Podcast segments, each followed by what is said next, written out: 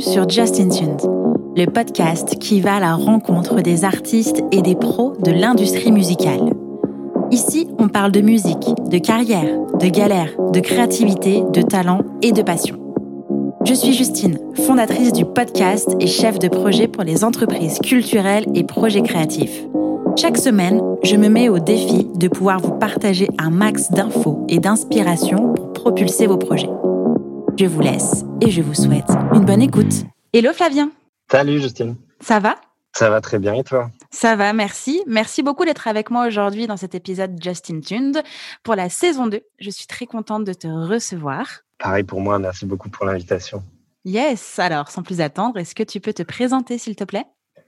Aucun problème. Euh, je, du coup, je m'appelle Flavien Defrère et euh, je suis alors, j'ai une partie de mon histoire qui est, qui est, mon activité professionnelle et que je présente comme telle, qui est responsable marketing digital.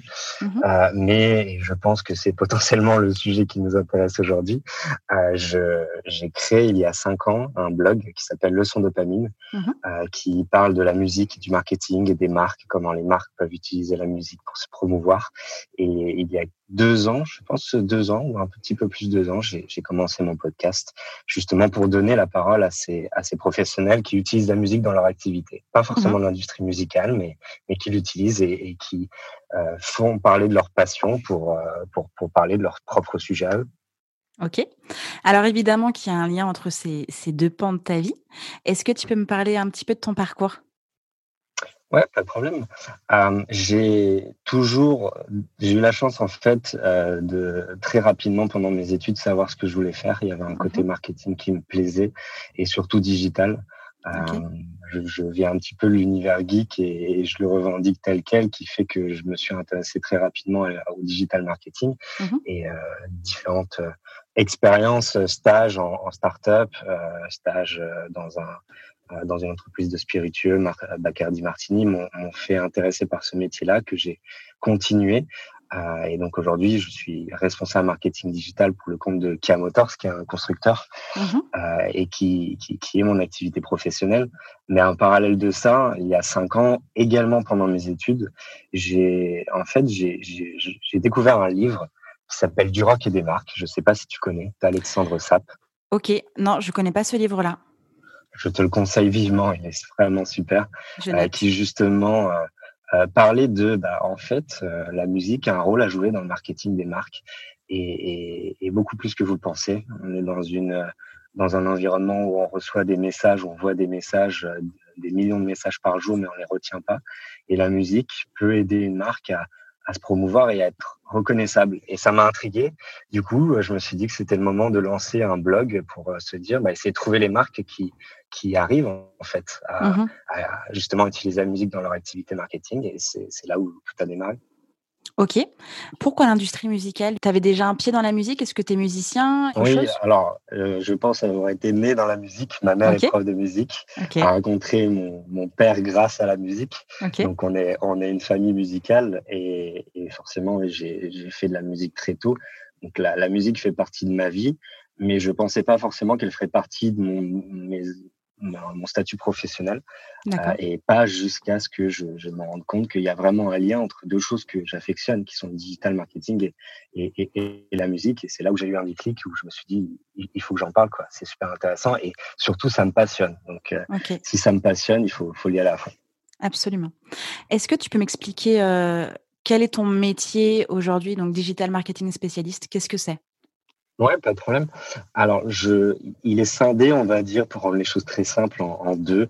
Il y a une partie web qui est de s'occuper des plateformes digitales de l'entreprise. Mmh Donc là, c'est les sites internet. Euh, là, dans, dans mon métier, c'est le site internet qui a, c'est les sites de tous nos concessionnaires en France. Donc c'est vraiment euh, la gestion du site, la gestion du contenu, la gestion euh, ça, son bon fonctionnement, ce qui est un challenge régulier.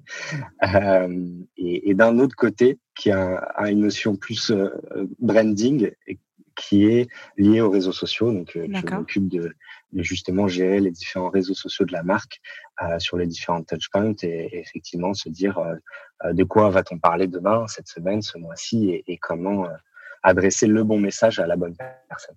Ok. donc effectivement, il y a totalement un lien avec tout ce que tu racontes au niveau de, du sang de dopamine.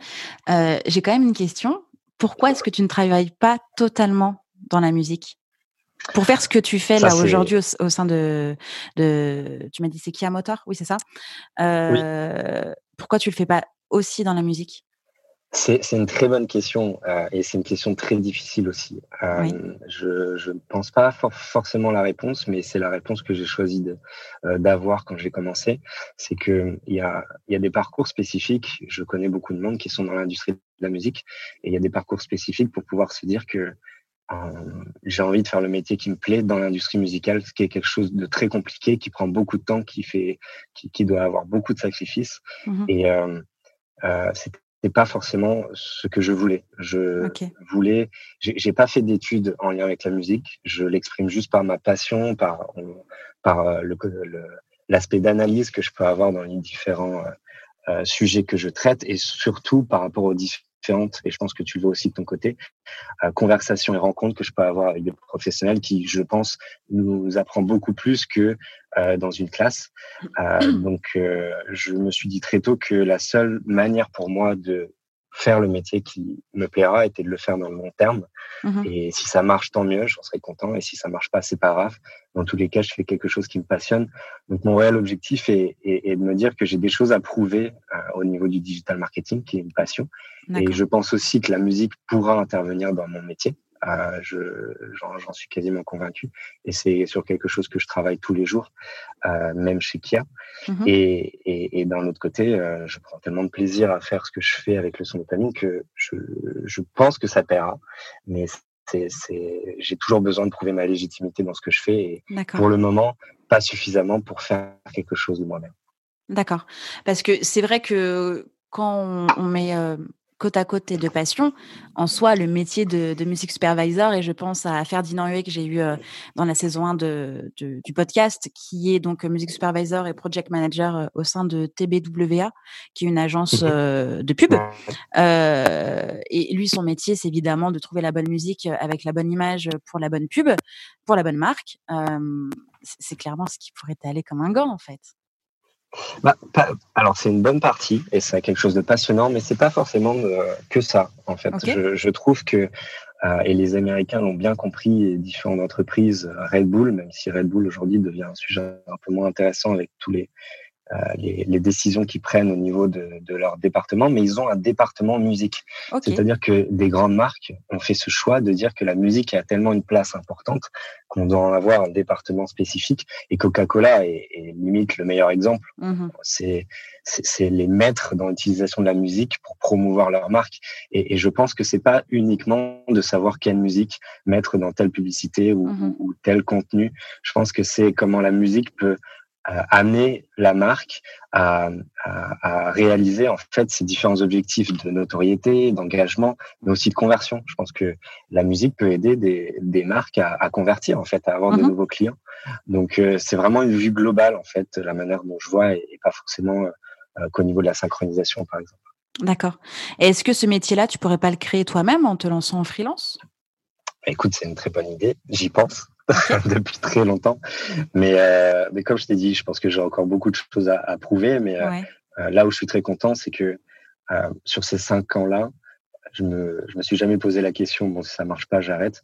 Et, et j'ai bien fait parce que je vois qu'en cinq ans, il y a, y a, des choses qui se passent et que cette légitimité, crédibilité évolue et que voilà, je, je pense que être dans une bonne, dans une bonne mouvance, si je continue comme ça. Et, je pense que la question que, que tu m'as posée deviendra une réalité euh, dans, mmh dans, certaines années. C'est une certitude. J'ai très hâte de voir ça. Retournons un petit peu à la genèse euh, du son dopamine. Euh, comment tu as monté ce projet? Très simplement, euh, j'ai lancé mon blog. En plus, j'étais dans le digital marketing, donc ça, je me suis dit, ça peut m'apporter pardon que du positif. Mmh je suis dans le digital, j'ai jamais fait de blog, je sais pas forcément comment ça marche. J'étais étudiant, donc je me suis dit, je me lance quoi. Ça va forcément m'apprendre dans mon métier en utilisant une passion. Euh, donc je me suis lancé, j'ai créé mon blog et j'ai commencé à, à, scouter un peu tous les articles que je pouvais trouver euh, aux États-Unis euh, et dans différents pays du monde par rapport à ce sujet-là. Et voilà, chaque semaine, je commençais à écrire mon article sur un sujet en particulier qui, qui concernait la musique et, et, le marketing et le branding en particulier. Donc ça s'est fait très simplement. Et le retour d'expérience que je peux avoir, c'est que le plus dur réellement dans ce type de projet, c'est de commencer. Mmh Après, ça devient tellement facile. Je, je, me suis tellement posé de questions en me disant, mais est-ce que ça se passera bien? Est-ce que j'ai vraiment la légitimité de le faire, vu mmh l'âge que j'ai, etc. Et, et c'est des questions finales qu'il faut même pas se poser parce que quand on commence, on se dit, euh, waouh, j'ai bien fait, j'ai bien fait d'en arriver là. Bien sûr, bien sûr. Euh, justement, euh, parlons un petit peu marketing. Est-ce que quand tu as lancé euh, ton blog, est-ce que tu t'es déjà, enfin, est-ce que tu t'étais demandé à qui est-ce que tu t'adressais, ta cible, ton persona euh, Comment est-ce que tu as structuré ta pensée? Est-ce que euh, parce, que en soi, euh, ton blog évidemment qu'il est niché. Tu parles de marque, de marketing, de mmh musique, mmh. mais du, du coup, tu as analysé à qui est-ce que tu t'adressais? Absolument pas. Au début, c'était réellement de se dire, ça peut m'apporter que du positif personnellement. Et c'était aussi un bon moyen pour moi, en tant qu'étudiant aussi, de voir qui pouvait s'intéresser à ce genre de choses. Et c'est aussi au fur et à mesure, je me suis rendu compte quel type de personnes pouvaient être touchées par les différents articles que je pouvais faire. Et mhm. c'est surtout, en fait, après ces deux ans, deux ans et demi, trois ans, que, qui a motivé le fait de lancer un podcast parce que j'ai identifié les gens qui pouvaient être touchés par ce genre de message. Et mhm. ces gens-là, euh, et, faisant, faisait partie des gens avec qui je voulais enregistrer ces podcasts. Donc, euh, des professionnels euh, de la musique, de l'industrie de la musique, mais, mais pas que. Ça peut être vraiment n'importe qui.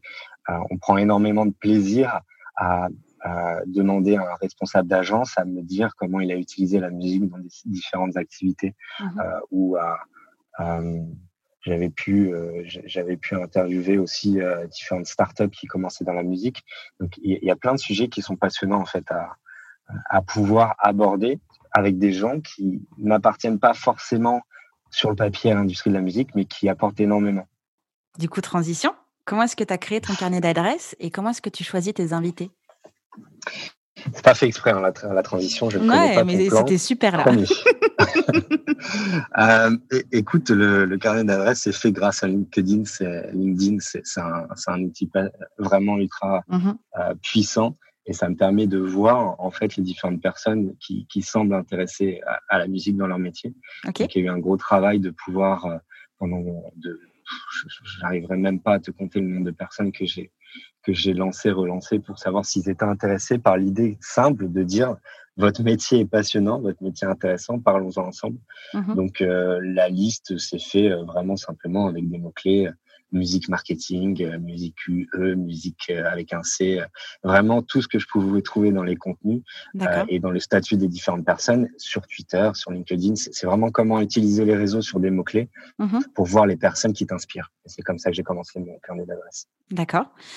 Et comment est-ce que tu entres en contact avec eux? Est-ce que tu as une phrase d'accroche, un process, un message déjà euh, préécrit? Comment est-ce que tu entres en contact avec eux? Écoute, pas forcément différent, je me rends compte, vu que euh, je, suis de l'autre côté du miroir, hein, donc euh, je me rends compte la manière dont tu m'as approché et c'est assez similaire, c'est-à-dire que ça doit être euh, euh, ça doit être vraiment de dire, je trouve que c'est vraiment passionnant ce que tu fais, parlons-en, et je pense que ça intéressera les auditeurs de, de, mon podcast. Mhm. Et ça peut se faire de différentes manières, soit ils ont besoin de préciser la demande et on en parle au téléphone, et là c'est leur dire, si si, vous avez vraiment des choses vraiment intéressantes à rencontrer. C'est impressionnant de voir en fait que des personnes qui ont fait énormément de choses dans, dans leur vie, dans leur activité professionnelle, qui au final me disent, ouais mais je suis pas sûr d'avoir vraiment grand chose à dire. et, et c'est horrible parce qu'ils ont énormément de choses à dire et énormément de d'expertise à donner aux différentes personnes qui peuvent écouter. Euh, donc voilà, ça, ça, se fait comme ça et, ça se fait de la manière la plus humaine possible. Hein. On est dans une industrie d'émotion, mmh donc euh, c'est simplement de, de, dire ça m'intéresse, de dire que c'est un échange et non pas une interview BFM. C'est ça. Et voilà, ça se passe toujours bien. C'est un petit peu le brief euh, que je t'ai fait. oui, bah oui c'est pour ça que je te dis. C'est exactement la même chose. C'est vraiment la même chose je dis souvent aussi, c'est c'est comme si on était dans un bar. Ne fais pas comme si c'était à côté d'un micro. C'est on s'est invité, je t'invite à boire un verre. On parle d'un sujet qui te concerne. C'est exactement le même principe. Absolument. Mais justement, est-ce que tu as des critères de sélection pour, pour tes invités? Est-ce que tu fais attention à leur présence sur Internet pour qu'ils relayent l'épisode? Ou c'est vraiment du coup de cœur, du métier, de l'émotion? Il y a de tout. C'est sûr qu'il faut se dire, si j'interviewe telle ou telle personne, j'ai des attentes par rapport au fait qu'elle va toucher d'autres personnes qu'elle connaît, qui pourraient effectivement connaître le podcast en lui-même et euh, découvrir le podcast de Leçon. C'est des choses à laquelle je pense, mais c'est pas forcément ça qui fait mes, qui motive en fait à, à, à, contacter telle ou telle personne. Je pense que le plus simplement, c'est de dire cette personne-là a pris la parole ou alors a prouvé ses compétences dans un sujet que je trouve passionnant parlons-en parce que je sais que de toute façon, ça va intéresser mes auditeurs. Mhm. Après, ça fait un bouche à, à oreille ou ça en fait pas, c'est du plus. Oui, bien sûr. Mais évidemment, l'idée est d'en faire une stratégie de contenu, c'est-à-dire que on a un podcast, comment utiliser ce podcast qui est un format euh, audio? Eh mhm. ben, euh, je, je, me pose sur ce format audio, je, je, le mets sur les différentes plateformes. C'est de dire euh, ce format audio à l'intérieur, il y a des choses super intéressantes de, qui, qui, font vraiment figure de, de tagline, tu vois, de phrases où mhm. waouh, ça, ça catch, ça. Je suis désolé avec mes franglais, je déteste ça en plus. mais ça attrape l'œil en fait, c'est l'oreille surtout, c'est-à-dire que ça fait vraiment, euh, ça donne vraiment envie de voir l'épisode. Donc je, je, sélectionne ces parties-là, je les mets sur mon compte LinkedIn en tant que Flavien de Frères parce que c'est, pour moi, c'est une chose importante en fait de, de légitimer, rendre légitime euh, ma position dans ce domaine-là mmh via mon nom.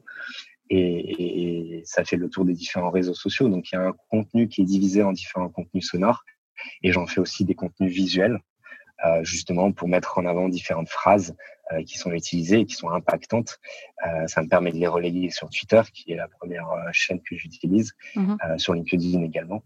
Et, et, voilà, et j'en fais un blog surtout, parce que je trouve, comme tu disais, c'est une niche comme sujet, mmh euh, pas beaucoup développé, et le fait d'être trouvé sur les différents euh, plateforme, mots-clés, c'est quelque chose de super important. Donc, euh, toutes ces conversations-là, j'essaie d'en faire un article récapitulatif parce que l'idée est de quand même donner envie à la personne qui lit l'article de pouvoir l'écouter. Bien sûr. C'est fou. Tu n'as vraiment pas le plan sous mes yeux. Mais euh, donc là, ma question suivante, c'est comment est-ce que tu organises tout ça? Parce que donc, tu as ton métier, tu as le mhm. blog, tu as le podcast, tu as la création de contenu réseaux sociaux, euh, le montage de l'enregistrement, les, les, exports vidéo, euh, la création de visuels avec les phrases types. C'est, alors, je sais à quel point ça prend du temps. Moi, je vois bien, mon podcast me prend euh, entre 10, 15, 20 heures par semaine en sup de ce que je fais dans, dans, ma vie de freelance. Mmh donc, je sais à quel point il faut être organisé. Donc, ma question, c'est comment est-ce que tu t'organises pour faire tout ça? Une, certitude, c'est que je m'occupe pas du, euh, de leçons de dopamine la semaine parce que par rapport à mon employeur, c'est important de dire que je suis au full concentré par rapport à ce que je dois faire et les différentes missions qui de toute façon me prend, sont vraiment challengeants donc euh, me prennent énormément de temps. Mm-hmm. Donc c'est important de garder ce message-là. Donc c'est quelque chose que je fais le week-end. Euh, et bon, évidemment, ça m'empêche pas d'envoyer des petits euh, messages LinkedIn le soir à 22 heures pour euh, contacter des gens ou quoi que ce soit. Mais, mais en tout cas, c'est vraiment chaque week-end, on va dire depuis 5, 5 ans, quoi. Je, je sais même pas s'il y a, s'il y a peut-être, il y a peut-être 5, 6 week-ends à vue de nez où j'ai, j'ai pas travaillé, en fait. Mais je pense que L'objectif numéro un, c'est que je m'en rends pas compte. Euh, mhm. C'est pour moi comme si j'allais jouer à un jeu vidéo pendant deux heures. C'est pour moi comme si j'allais euh, faire un faire un foot avec des amis. Euh, donc ça fait partie en fait de mes loisirs. Et si mes loisirs peuvent servir ma carrière professionnelle, je pense qu'il faut pas que j'arrête. Donc ça, c'est pour moi la règle numéro un. Et comment je m'organise, bah, je, je, me dis voilà, il y a tel ou tel sujet, j'en fais un plan, j'utilise des différents outils que je peux utiliser dans mon métier, que je peux utiliser dans mon métier de digital marketing mm-hmm. pour pouvoir planifier les différentes choses que je dois faire, les différentes personnes que que je dois contacter, les différents sujets qui semblent intéressants à développer, mais pas tout de suite, etc. Ok. Et donc, où est-ce que tu vas chercher les informations qui alimentent ton blog? Comment est-ce que tu choisis tes sujets? Est-ce que c'est lié à des critères, à l'actualité? C'est très souvent lié à l'actualité. Euh, une bonne partie, je pense qu'au tout début, 100% de, mon, euh, de, de mon activité, le son dopamine, était fait sur du scouting d'informations, de, de, quoi parle-t-on sur les réseaux, de quoi parle-t-on sur les différents blogs, sites internet. maintenant, la chance que j'ai, c'est que je, j'ai le podcast et, et, euh, et le blog m'amène différentes personnes que j'ai rencontrées qui sont passionnants et qui parlent de choses que dont j'ai envie de parler, d'amplifier.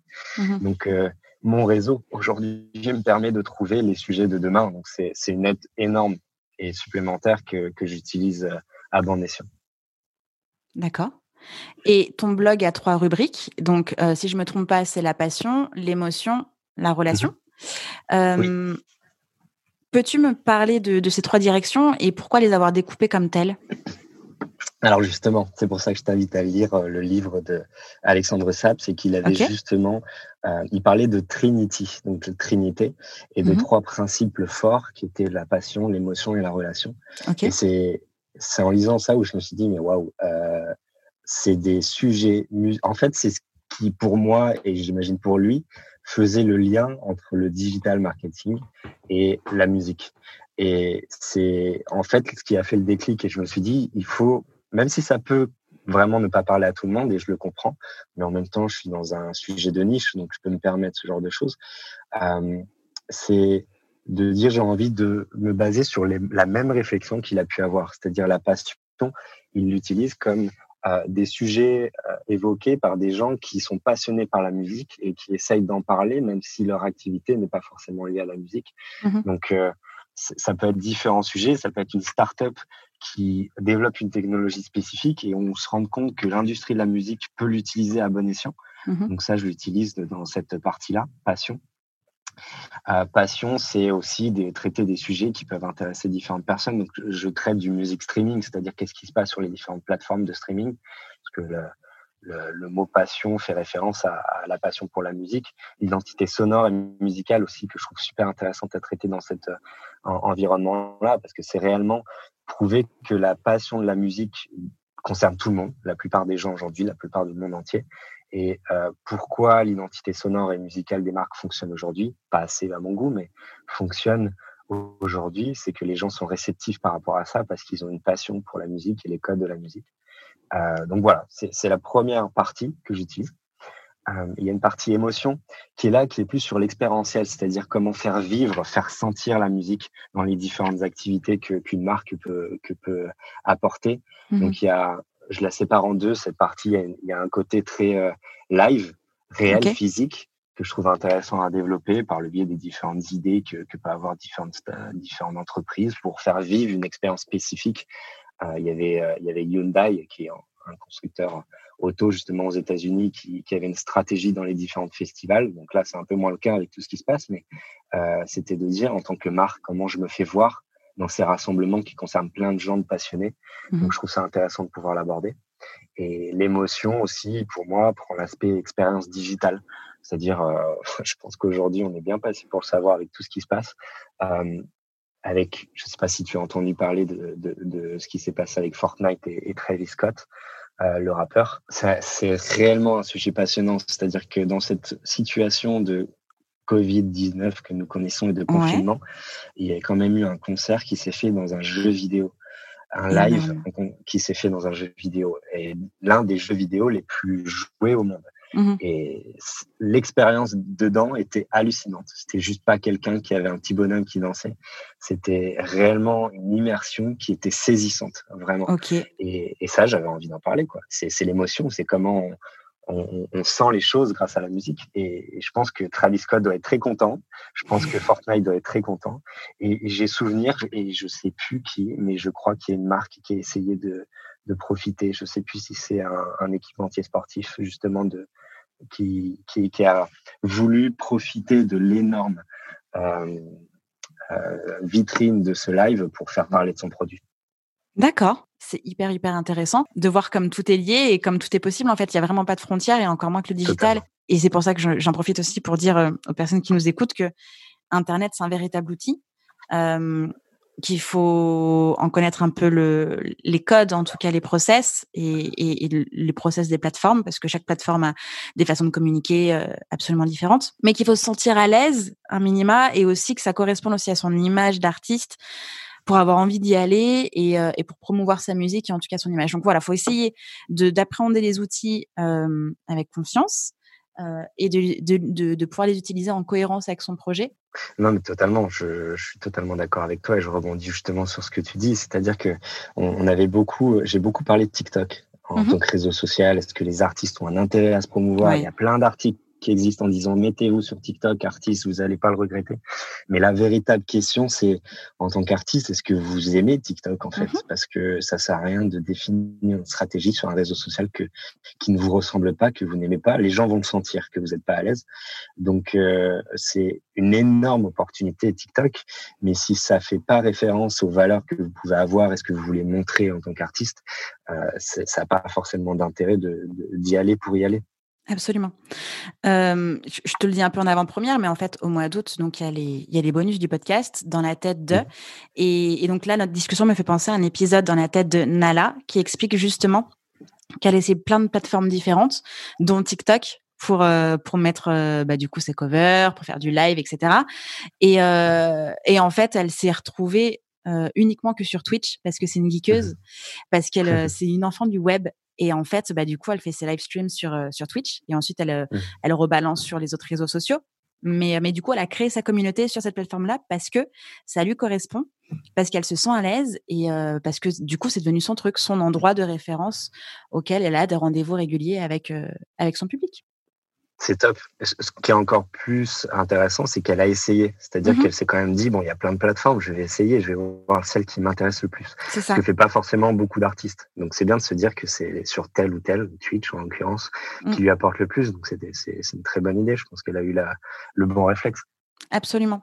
Et puis, euh, et puis c'est aussi lié à la notion de contrainte, c'est qu'elle s'est rendue compte qu'elle les faisait d'un côté, ensuite il fallait qu'elle exporte la vidéo, ensuite il fallait qu'elle, mmh bref, ça devenait un truc euh, monumental. Et finalement, le cover était devenu une contrainte et non plus un plaisir de partager sa musique et son univers. Donc euh, voilà, effectivement, elle a essayé et après elle a eu l'instinct de recouper entre bah, qu'est-ce que j'ai envie de transmettre, quelle est mon image, qu'est-ce que j'aime, quelles sont mes valeurs et à quel endroit je vais pouvoir transmettre ça, quoi. Donc, euh, je pense que c'est un chouette réflexe.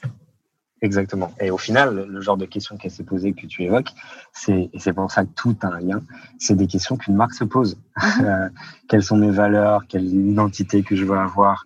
Donc c'est pour ça que, et c'est ça que je veux vraiment promouvoir, c'est que euh, un artiste aujourd'hui a tout à donner à une marque et vice versa, parce que là, c'est une même logique. J'ai une identité, j'ai des valeurs et, et j'ai un contenu, j'ai, j'ai j'ai un pouvoir émotionnel en, mhm. en, tant qu'artiste et de l'autre côté j'ai un pouvoir de persuasion par mes produits en tant que marque. Et, et je trouve que c'est quelque chose qui commence à être de plus en plus mis en avant.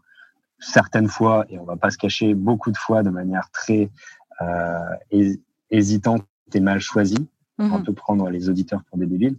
Mais, euh, mais je, je, trouve que c'est là où on trouve on arrive à définir des stratégies impactantes Absolument. Justement, aujourd'hui, le son dopamine s'adresse à quel public? Parce que effectivement, il y a l'aspect artiste euh, sur l'image, mais il y a aussi l'aspect entreprise sur la gestion de sa marque et le branding qu'il peut y avoir autour. Euh, qui sont tes auditeurs, tes lecteurs? À qui est-ce que tu t'adresses aujourd'hui? J'ai envie de faire comprendre à tous les marketeurs, à tous les décisionnaires aussi de, de marques, de considérer la musique dans leur activité de marketing et voire commerciale. Et mhm. c'est quelque chose de très compliqué à faire, en plus quand on a un blog de niche. Mais euh, le fait de faire ces podcasts, le fait de faire ces articles, euh, me permettent de rencontrer des gens qui justement euh, que je sensibilise et qui du coup euh, plus ou moins convaincu par rapport à la force que, que peut avoir la musique. Et c'est réellement à qui je veux m'adresser. C'est les marketeurs de leur faire comprendre qu'il y a des choses sur lesquelles vous ne capitalisez pas et mhm. qu'un logo n'est pas juste euh, quelque chose qu'on doit imaginer quand on pense à l'image de sa marque. Il y a plein d'autres mhm. choses autour de la musique qu'on peut faire. Donc c'est réellement les marketeurs en premier lieu. Mais évidemment, comme tu l'as dit, c'est aussi aider les artistes. Euh, parce que si on imagine une relation plus étroite entre un artiste et une marque, évidemment, il faut accompagner les artistes sur comment se faire comprendre et, se faire euh, euh, avoir une position aussi, ne pas se faire avoir par une marque qui n'a pas compris mhm. euh, l'intérêt de travailler avec un artiste. Bien sûr. Euh, j'ai pas le souvenir, mais peut-être que, que, je me trompe, j'ai loupé l'info. Mais est-ce que dans sur ton blog ou sur ton podcast, tu as euh, une personne qui est justement dans dans là, je pense par exemple à Pierre-Marie Widarski, euh, qui est aussi music supervisor. Euh, mmh mais qui a aussi qui fait aussi de, de l'édition au niveau de ah mince je perds mes mots des banques de sons donc, mmh qui travaille mmh avec des artistes les artistes proposent des, des créations originales euh, pour cette banque de sons. Euh, je me souviens plus le nom de, de, de la boîte en l'occurrence. Bref, euh, mais du coup, lui, il, il est, il est en, en, relation avec les artistes et avec les marques en direct. Et peut-être que euh, peut-être que tu as déjà interrogé une personne dans ce sens-là pour justement que les artistes qui veulent, je sais pas, être dans le sound design, euh, pouvoir proposer, euh, bah, faire de la musique à l'image, euh, pouvoir proposer de la musique aux marques, puissent se rapprocher d'une personne comme Pierre-Marie Wilarski ou peu importe, dans cette optique-là Oui, c'est vrai que j'avais interviewé Elodie Sillard qui euh, a une agence qui s'appelle euh, Prodigious Sound, qui est en fait une, une agence sonore intégrée à, à une à une maison de com les plus importantes de Paris. Mm tout le monde la connaît, mais j'ai un trou de mémoire. Si on n'est pas Avas, c'est l'autre. Il y en a souvent deux qu'on définit et ça va me revenir. Et euh, j'avais effectivement avoir pu ces échanges avec elle de dire mais euh, comment en fait vous, vous arrivez à savoir que c'est cette musique-là qu'il faut par rapport à une demande d'un annonceur? Mm-hmm. qui fait ces demandes-là à l'agence. Et euh, c'était passionnant parce qu'il faut aussi prendre en compte l'aspect musical, mais il faut aussi prendre en compte l'aspect artiste, euh, à savoir qu'est-ce qu'il revendique aussi. Mm-hmm. Donc, euh, il y, y, a plein de choses à prendre en compte par rapport à ça. Je, je pense que il y a différentes étapes. C'est-à-dire que malheureusement aujourd'hui, on n'est plus sur du euh, euh, bon supervision musicale. Euh, cette musique colle parfaitement à ce que je veux avoir à l'image. Malheureusement, c'est la logique. Je pense que ça mhm. devrait être l'inverse. C'est j'ai cette musique, elle raconte une histoire, et tiens, ça colle parfaitement avec euh, une idée, une valeur que veut mettre en avant la marque. Je trouve que c'est quelque chose qui, qui n'est pas assez fait. Et je pense qu'il y a beaucoup de professionnels qui, qui pourraient euh, considérer aussi cet aspect-là, de toujours être mis à la fin du processus de création du, du d'un spot publicitaire, par exemple. Mm-hmm. Euh, donc, euh, c'est une première chose, en fait, qu'on a pu avoir dans une discussion. Après, c'est vrai, comme tu le dis, d'être vraiment en lien avec l'artiste en lui-même et, et l'agence pour une synchro, ça fait quelque chose d'intéressant à développer aussi. Mm-hmm. Absolument. Mais justement, un, enfin, tu commençais un peu à parler de, de ton point de vue euh, euh, sur le, la mise en avant d'une marque grâce à la musique. Selon toi, c'est quoi le process? On peut déjà de d'un titre, d'une musique, du oui, d'une musique, d'une histoire qui est racontée dans la musique, imaginer l'histoire de la marque et travailler le storytelling de la marque grâce au morceau de base? Alors pas forcément, mais ah, je sais pas si c'est ton cas, mais personnellement, quand j'écoute une musique et que je la trouve exceptionnelle, je, je mhm. me dis, je m'imagine un univers en fait derrière. Je me dis qu'est-ce qui lui, lui, a permis, quel univers se rapproche de plus de cette musique-là? Il y a des fois un côté un peu animal, il y a des fois un côté avec le choix des percussions, avec le choix de différents aspects techno, mhm. euh, et qui sont ces aspects ça, ces, ces aspects-là, pardon, sont utilisés par euh, Sixième Son, par exemple, l'agence Sixième Son, qui arrive à définir une identité de, sonore par mhm. rapport à différents aspects musicaux. Euh, donc, je trouve intéressant en fait de se dire qu'une compo a une histoire à raconter. Après, je pense que le mieux est de se dire, euh, il y a une idée, il y a la marque qui a une idée créative basée sur un concept spécifique intégrons des professionnels pas simplement de l'image, qui justement produisent ces différentes vidéos, mais des professionnels de la musique pour donner leur avis sur vous avez ces valeurs à véhiculer, cette émotion particulière. Je pense qu'on peut se diriger vers tel ou tel euh, euh genre musical peut-être ou telle ou telle texture musicale. Je pense que les conversations doivent être faites au tout début du mmh processus créa. Mais moi, mon rêve, c'est forcément de se dire cette musique-là raconte une histoire et tiens, comment on pourrait intégrer une marque. Mais c'est sûr que c'est compliqué. Mais, mais c'est faisable. Si on peut le faire à l'image, on peut le faire à la musique. Bien sûr. Et justement, c'est quoi pour toi le meilleur exemple? Alors, tout à l'heure, tu m'as cité Coca-Cola, mais est-ce qu'il y a une, une, marque, une pub, quelque chose qui est l'exemple concret de ce que tu racontes? Euh, Il y en a tellement. Euh, question piège. Que j'ai pu traiter. ah oui, question piège, là, tu l'as eu.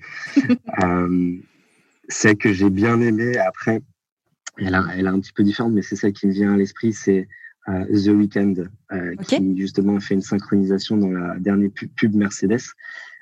qui était pour justement un, véhicule électrique. Et c'était vraiment impressionnant parce que on se dit c'était pas juste mettre The Weeknd dans une pub Mercedes parce qu'il y avait une vraie logique aussi musicale. La musique était très années 80, tu sais, un petit peu rétro comme ça. Ouais, et, comme le rétro, c'est Ouais, exactement. C'est son, c'est son dernier. J'ai oublié le titre qui, qui, a été synchro dessus, mais c'est son dernier. Blinding euh, Lights. exactement, c'est ça. Blinding Lights. Et, et c'est le côté rétro si tu regardes un petit peu les différentes publicités liées aux véhicules électriques, est largement utilisé pour euh, faire euh, pour, pour faire comprendre qu'on parle d'un véhicule électrique. Donc euh, cet aspect rétro est vachement utilisé dans la pub et je trouve que c'était pertinent pour l'artiste parce qu'il il fait la promotion de son, son identité, pertinent pour la marque qui capitalise aussi sur, sur la figure de l'artiste pour se faire connaître et pertinent pour l'agence de pub qui a réussi à, à, à faire véhiculer un message spécifique avec le genre musical utilisé dans la pub. Mmh. Moi, il y a une pub aussi qui, qui m'a beaucoup marqué, c'est évidemment euh, celle de Dacia. Oui. Avec le, avec le Duster. Euh, franchement. Euh, Mais c'est justement Elodie Sillard que j'ai interviewé qui, qui s'occupait de, de, ça. Ok, d'accord. Elle est géniale cette pub. C'est génial d'avoir d'avoir adapté les paroles de Queen euh, sur oui c'est Queen hein, on est d'accord? Oui voilà. Euh, sur euh, sur la pub quoi enfin. Puis au départ on s'en rend pas forcément compte. C'est ensuite quand on voit la pub plusieurs fois on se dit mais ils ont fait ça? Mais non. C'est vraiment bien fait tu as trouvé le truc, c'est-à-dire que quand on le voit plusieurs fois, et c'est, ils ont joué sur l'aspect, l'un des aspects les plus importants de la musique, qui est sur la notion de répétition, mmh justement pour plus tu entends la, plus, plus tu vois la pub, et donc plus tu entends cette musique-là, plus ton cerveau en fait t'indique qu'il y a un lien entre la marque et la musique qu'on te fait écouter, qui est une musique que tout le monde connaît. Donc c'est là où c'était aussi super intelligent sa part.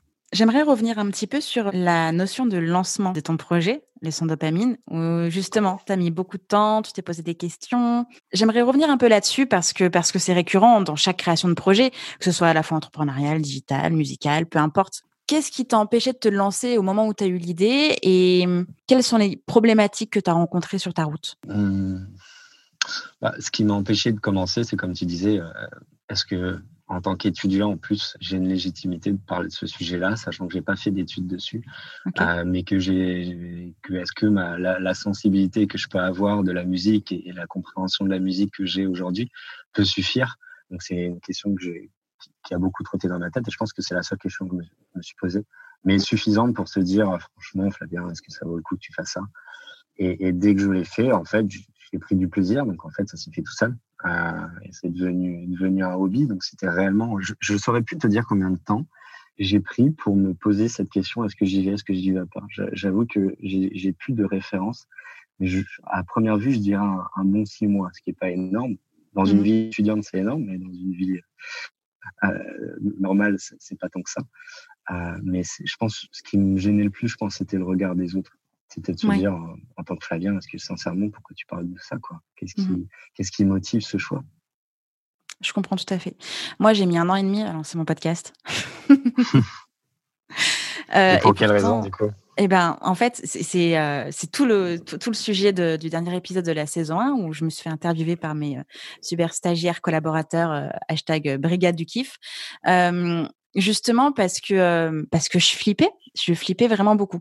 Autant, moi, tu sais, je, je suis freelance, je suis chef de projet communication digitale et marketing digital pour les entreprises culturelles, projets créatifs. J'ai aussi un studio, donc je suis une sérielle lanceuse de projets, en fait. Mais alors, mmh. le podcast, euh, mais j'ai tergiversé de ouf. Pourtant, c'est le projet qui a le plus de sens, c'est celui dans lequel je m'amuse le plus, et c'est celui mhm. en plus où il n'y a même pas de d'objectif financier puisque c'est projet passion. Mhm. Mais j'avais vraiment peur de lancer un truc moi toute seule en mon nom. Et encore, tu vois, c'est Justin Tune. Donc, il y a juste le Justine. Au pire, c'est même pas moi, Justine Arma. Mon podcast ne s'appelle pas Justine Arma.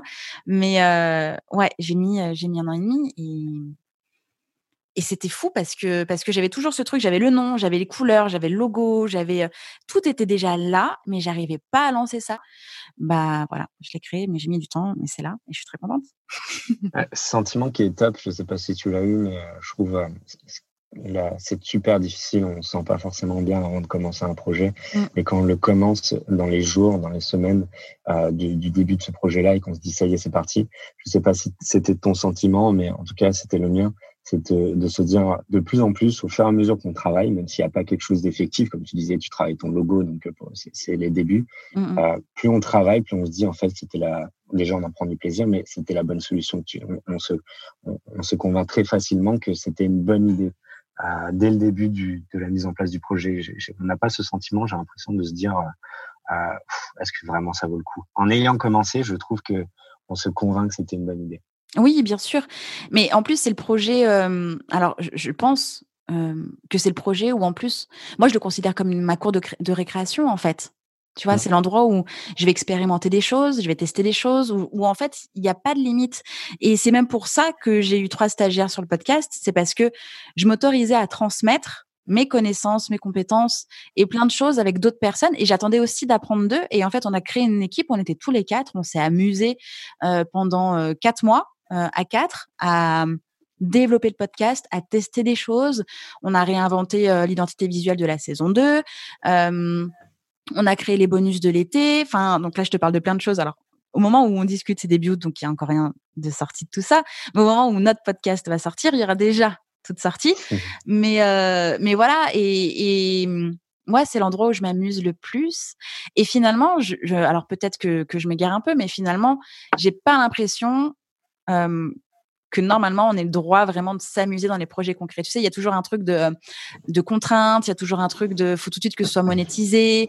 les gens autour n'ont pas forcément l'ouverture d'esprit à, à penser que quand on crée quelque chose, une entreprise, un projet, on, on, on, ait le droit de s'amuser dedans, tu vois. Donc il y avait peut-être un peu ça qui était un peu au-dessus de ma tête, je sais pas.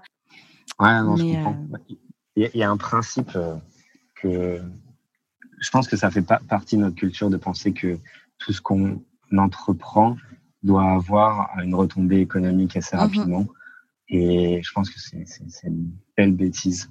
Euh, comme je te l'ai dit, et tu m'as posé la question, ça, est-ce que c'est un intérêt? Enfin, tu fais ça pendant cinq ans. Est-ce que ça serait pas le moment de faire son activité? Euh, Je pense que ça m'a pas apporté, ça, ça m'apporte pas aujourd'hui euh, l'assurance financière, mais ça, ça m'apporte quelque chose que je trouve encore plus important, qui est qui est encore une fois cette crédibilité, cette légitimité et surtout ce réseau mm-hmm. en fait. C'est de prouver que je pense que la valeur ne doit pas être exprimée juste en valeur monétaire et la valeur de ton travail, tu la prouves avec les gens que tu rencontres mhm. et de se dire que tu as euh, tu as interviewé une personne, cette personne-là se souvient de toi parce qu'elle a adoré les échanges que tu as eus. Je pense que ça a plus de valeur de dire que tu as enregistré un podcast, c'est 20 euros.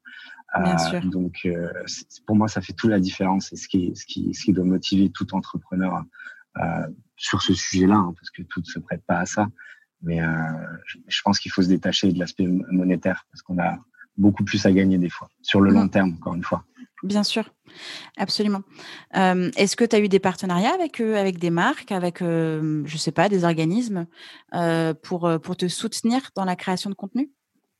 Non, non, j'ai pas eu de, partenariat spécifique. J'ai des personnes euh, où j'ai des, des, très bonnes relations avec eux et ça me permet juste, me permet de mettre en avant des sujets de manière beaucoup plus précise que je peux faire parce qu'il y a des accès beaucoup plus intéressants.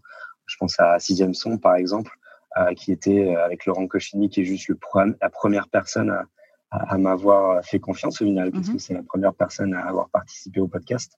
Euh, et je pense pas que je lui en remercierai assez euh, dans le futur. Et, et c'est encore grâce à ça que ce qui me permet de traiter des sujets déjà avant tout le monde, ce qui est quand même un must, je trouve, surtout quand, quand au final t'es rien, t'es juste blogueur. Euh, et, sur des sujets qui, sont passionnants en fait. Et, ça, ouais, avec certaines entreprises, j'arrive à, le faire un peu plus, mais pas en tant que collaboration. Ouais, c'est encore quelque chose de niche, donc quelque chose de difficile. Est-ce que ce sera un modèle blogueur influenceur comme on peut avoir sur les autres industries? Je, je pense pas. Je pense pas. C'est vrai que c'est un milieu euh, encore j'ai pas envie d'utiliser le mot fragile ni sensible, mais c'est un milieu qui peut paraître un peu obscur, où, euh, où effectivement il y a des personnes qui, qui, arrivent à monétiser ou qui lancent des Patreons ou des, des, des mmh. ou peu importe, pour justement avoir un soutien dans la création de contenu parce qu'ils apportent beaucoup de valeur. Euh, oui. mais, mais je pense que c'est vraiment un step euh, supplémentaire. Euh, moi, j'y suis pas encore. Euh, mon mmh. podcast, il a, il a que six mois. Euh, donc certes, j'ai pondu 30 épisodes 30 articles de blog liés aux épisodes, 7 épisodes bonus du mois d'août. Et donc là, aujourd'hui, avec toi, je continue la saison 2. Mais, mais moi, comme toi, l'objectif, c'est de rencontrer et de transmettre. Et effectivement, le modèle blogueur, influenceur, podcasteur, monétisé, etc., je pense que c'est le step plus tard. Oui, c'est sûr. Ça viendra plus tard. C'est ça. Et que c'est pas un objectif de lancement. Oui, et puis après, c'était aussi pour ça que ma stratégie de, contenu se base, même si j'ai des pages, le son dopamine, que, que je, euh, je mets, euh, le, podcast est disponible en tant que le son dopamine. Ma stratégie de contenu sur LinkedIn est, tout autre. C'est mmh. vraiment Flavien de Frère qui parle de ce sujet-là. Et s'il n'y a pas de collaboration, euh, quelle qu'elle soit, il y a au moins une, une euh, une, une, apparence que je peux aider des marques qui sont sur des problématiques telles quelles en tant que Flavien. Et ensuite, si ça vient pas en tant que leçon de famille, c'est pas c'est pas très grave. Mmh On va pas tarder euh, à terminer. Euh, J'ai une mmh petite dernière question. Quel conseil tu peux donner aux artistes et aux professionnels qui donc nous ont écoutés? Quels sont tes conseils ultimes lorsqu'ils créent leur projet, lorsqu'ils lancent leur carrière, lorsqu'ils font tout simplement de la musique? Quels sont tes conseils? C'est, je pense, la, la, première chose à faire, c'est de savoir vraiment qui, qui on est, qui, qui, pour un artiste peut être quelque chose de très difficile. J'en mm conçois, de savoir déjà qui on est, et qu'est-ce qu'est-ce qu'on a envie de dire, quelles sont mes valeurs, quelle est mon identité.